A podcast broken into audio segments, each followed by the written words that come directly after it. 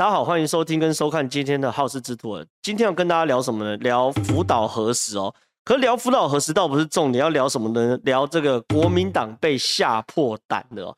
什么意思呢？原原因很简单，因为福岛核实本来对于民进党来说内部的评估啊，好，不要讲民进党好，我相信很多观众朋友或听众朋友在自己的评估都知道，福岛核核实好，这是民进党讲法嘛，对不对？那国民党讲法就是，呃呃，这是国民党讲法，福岛核食。那民进党讲法就是福岛食品。那你看啊、哦，这种会有核食跟食品这种不同的讲法的时候，观众朋友或是民进党内部其实都可以理解，就是说这一定会是一场大战嘛，对不对？就像之前美猪一样啊，有食安的议题，对于台湾人来说都是非常非常重要的。那这种食安毕竟是吃下肚的，那我自己不在乎没关系，我的下一代可能也要在乎，我要帮我下一代来把关。所以原本预期这是一场大战的，可是后来为什么这个完全完全就是说雷声大雨点小呢？我我们从这边来切入，就是我们今天这集来分两个阶段，一个阶段是说国民党在连续好几场大战哦，从这个中二选区的罢免哦，原本以为赢很多就只赢一点点，到后来中二选区的补选，到后来公投的这个投票，然后呢到这个林昶佐这边的这个选举。一路输输输输输的时候呢，我认为国民党现在已经被吓破胆了哦，已经没有跟民进党正面对决的勇气。这是第一，这我们整个节目的第一块。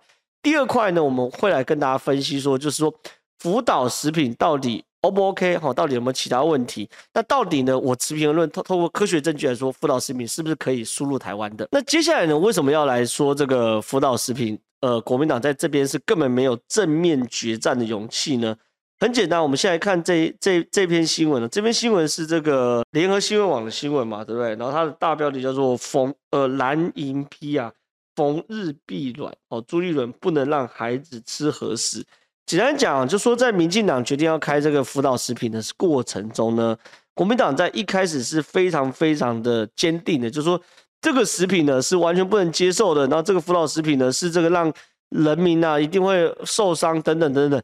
可是问题是哦，他们的调子拉得很高，可是他们的战场开得很小，什么意思呢？因为呢，比如说这边讲完嘛，你看他标题写很大嘛，就说对国民党怎样怎样啊，就说蓝营说这个，我看一下哦，逢日必卵哦，对他来说什么东西呢？党团之一啊，民蔡政府说开放莱猪可以签订 FT 美国 FTA，结果一个鬼影子都没有，现在又以日本开放核实来交换跨太平洋伙伴协定 CPTPP，看来也是。政府的一厢情愿啊，等等的嘛，反正骂的乱七八糟，反正讲的好像说你只要一吃核食你就变绿巨人一样。可问题是哦，国民党具体作为是什么？他说，国民党党主席朱立伦昨天在中常会表示啊，这个国民党立委、地方政府和议院议会党团接下来会积极推动学校卫生法，保障孩子不要在学校吃任何的核食。观众朋友听得懂我的意思吗？就说。这件事情，如果啦，你真认为这个福岛食品是核食，是有辐射的，很危险的，那应该不是学生不能吃吧？成年人也不能吃吧？青年轻人也不能吃吧？老人家也不能吃吧？那为什么你只着重在于学校这一部分呢？所以国民党其实是这样的，战场开很大，哦，然后但是这个呃调子拉很高，可战场开很小，就是说他其实已经在讨论说。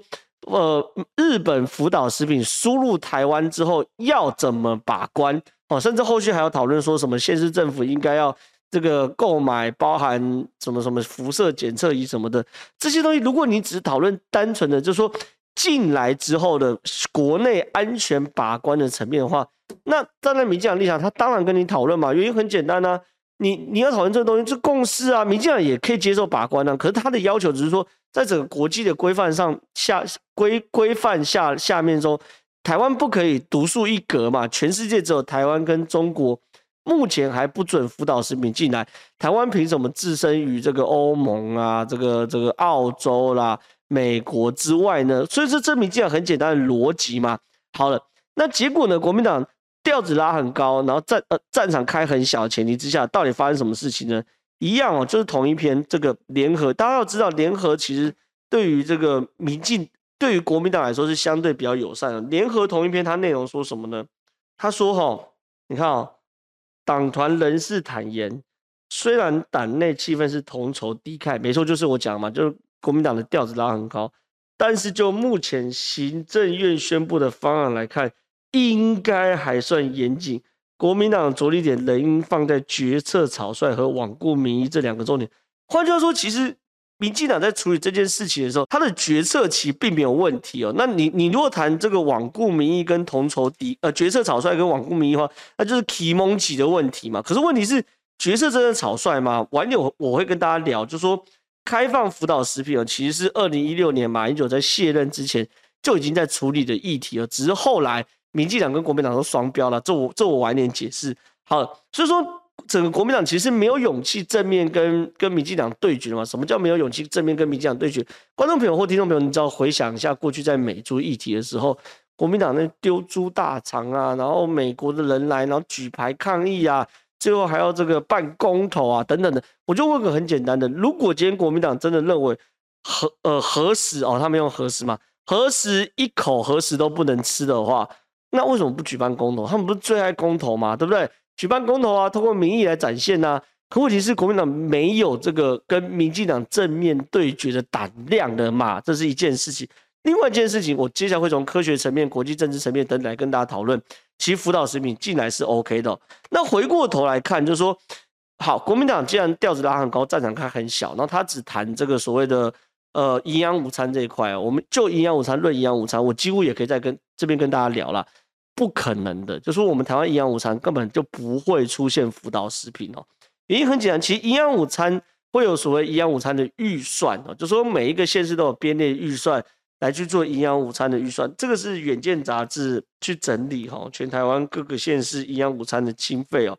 那最有钱的当然是台北市哦，台北市四十五块到五十五块，这是国小的部分；国中是四十九块到六十块，这是国中的部分。那高雄也算是还不错的，它呃国小是三十七到四十一，国中是四十到四十四。那台东也不错，四十到国小四十到四十五，国中四十到四十五。讲讲稍微有钱一点县市大概是四十块上下。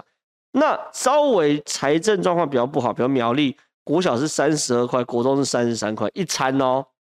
基隆哦三十二块一餐，然后呢嘉义呃国小三二，国中是三十五。呃，然后还有一些这哦，澎湖很很惨，国小二十七到三十七，国中二十七块到三十七块。我就问一个观众朋友最简单的问题哦，云林状况也很惨，国小二十七块，国中二十七块。我我就问一个很简单的状况，就是说观众们应该都吃过这个日本料理啊，或是日本进口的食品。我就问一个很简单，在食物上面呢、啊，有钱一点的县市，台北市国小营养午餐大概四十五块上下。台北、高雄、台中等等，那稍微状况不好，在三十五块上下，更惨的像云林二十七块左右，这种这种状况，我就问一个很简单的：你能够吃到什么日本进口食品？半颗草莓都吃不到吗？其实大家去唐吉诃德啊，这个这个西门町或者什么呃一些高级的超市啊，料理或网络上刷一刷，你只有三四十块的营养午餐钱，你担心说会进口到？日本的食品，这不是想太多吗？我觉得这真的想太多，这是一个在食物上根本遇不到问题哦。第二件事情是哦，我们的学校卫生法本来就规定的，大家可以有有有兴趣可以去翻哦。学校卫生法第二十三条，他说哈、哦，学校供应膳食及食材应应哦优先采用中央农业主管机关认证的在地优良农产品。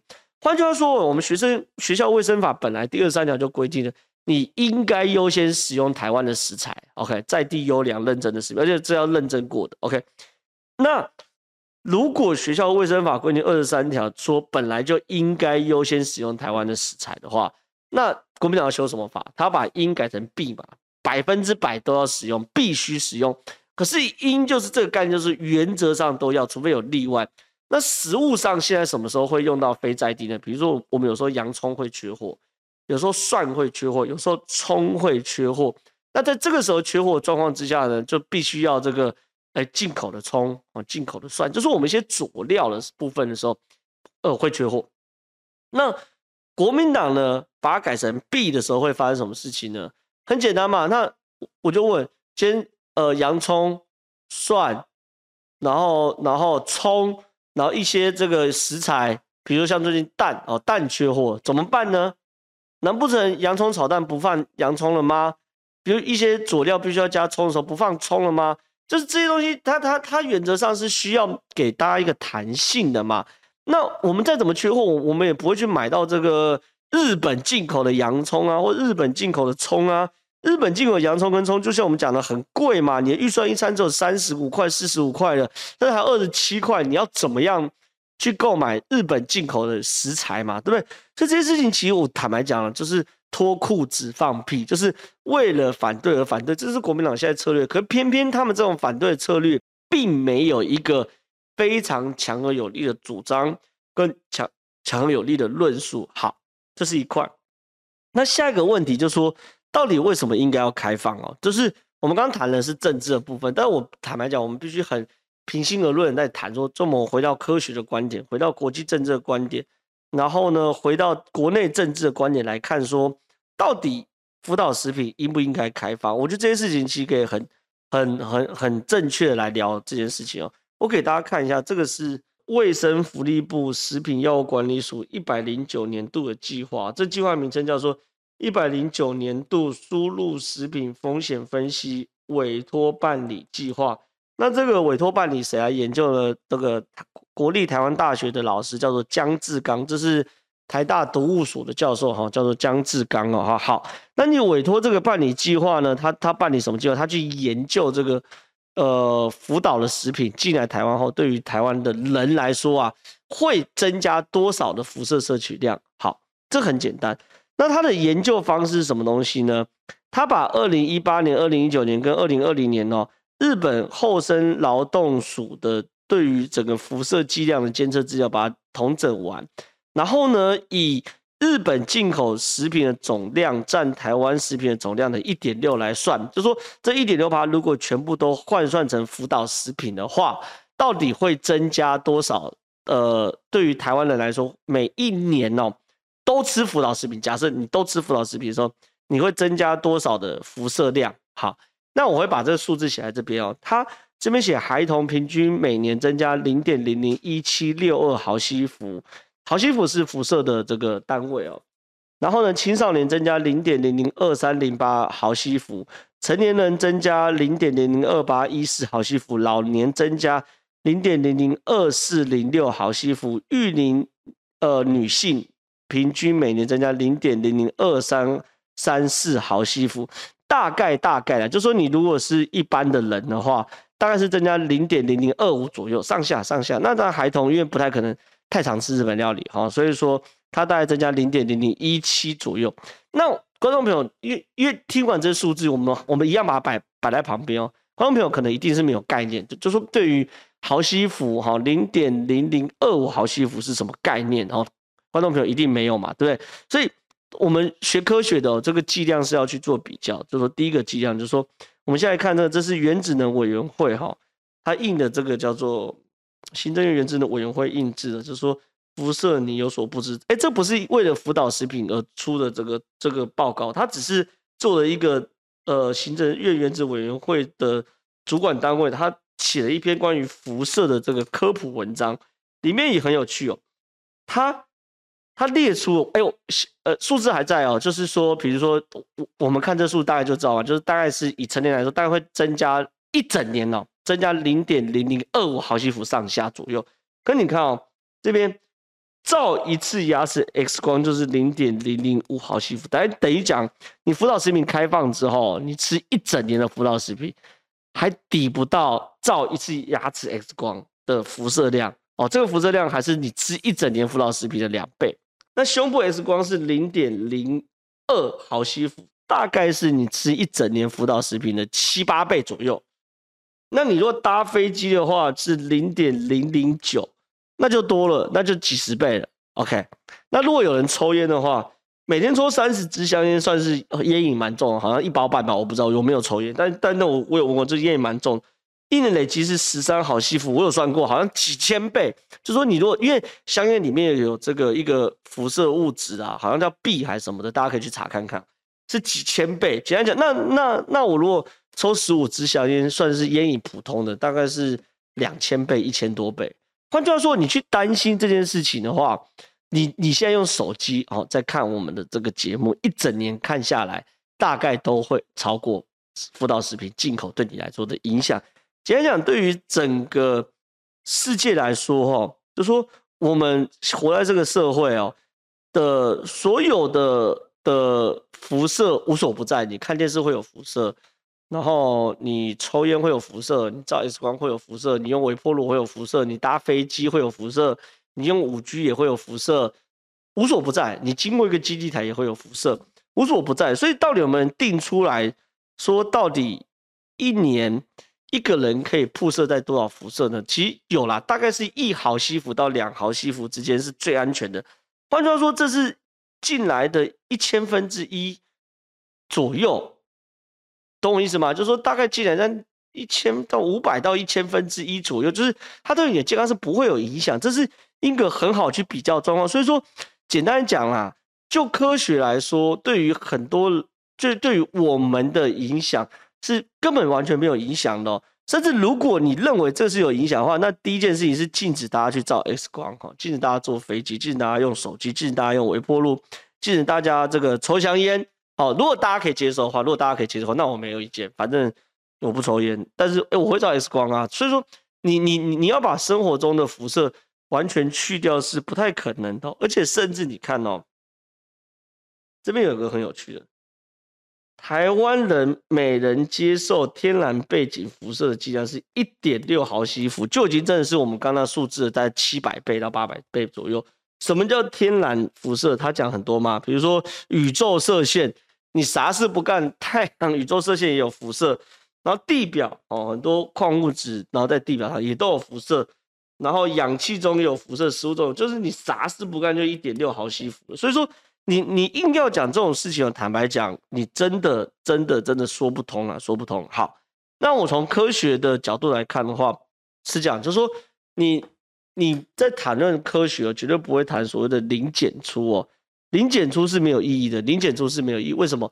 因为所有科学都要谈剂量嘛。其实，在美猪这件事情的时候，大家就已经可以理解，你如果不谈剂量，只谈数字的话，哦，这是没有意义的。所以说。对于很多人来说，国民党的朋友会说不行，我们就是要零检出，有辐射就是对身体不健康等等的。坦白讲，对我而言，这些话都是空话。所以说这件事情，其实大家应该是可以很清楚，就是说，呃，我们从那呃，我们讲的过程都是从国民党吓破胆，再从这个科学证据来聊。那我们反过来谈，那结论其实很简单嘛，就是说，其实，在科学证据如此充足的前提之下。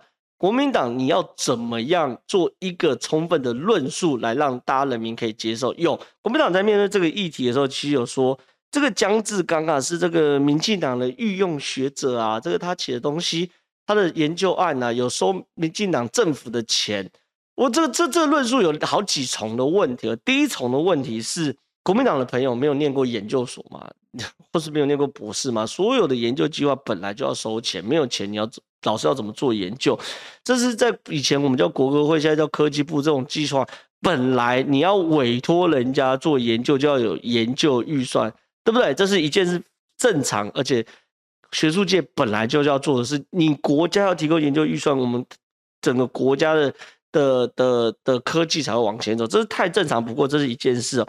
另外一件事情是，那你说江志刚是民进党御用学者，我就政治，刚刚就科学论科学，那我就政治论政治。那你国民党没有御用学者吗？这份报告二零二零年就写出来，现在已经二零二二年了，你国民党的智库在干嘛？你没有去研究江志刚这份研究报告，说他的研究方式哪里有问题吗？他的结论哪里不对吗？那你有没有相对应的研究告诉我们说，好，你说他的数据不对，那什么样的数据才是对？没有嘛？你国民党就打嘴炮嘛，就说啊，这是因为你的御用学者，所以说不可信。那这跟大树底下聊天的人有什么不同？榕榕树下聊天的人有什么不同？所以我觉得这件事很简单，就是说在国民党来说，面对这个战场是准备是完全不足的。那后面还有什么国际的效益，以及影响到？国民党的提名的部分呢，我们在下一集跟大家分析。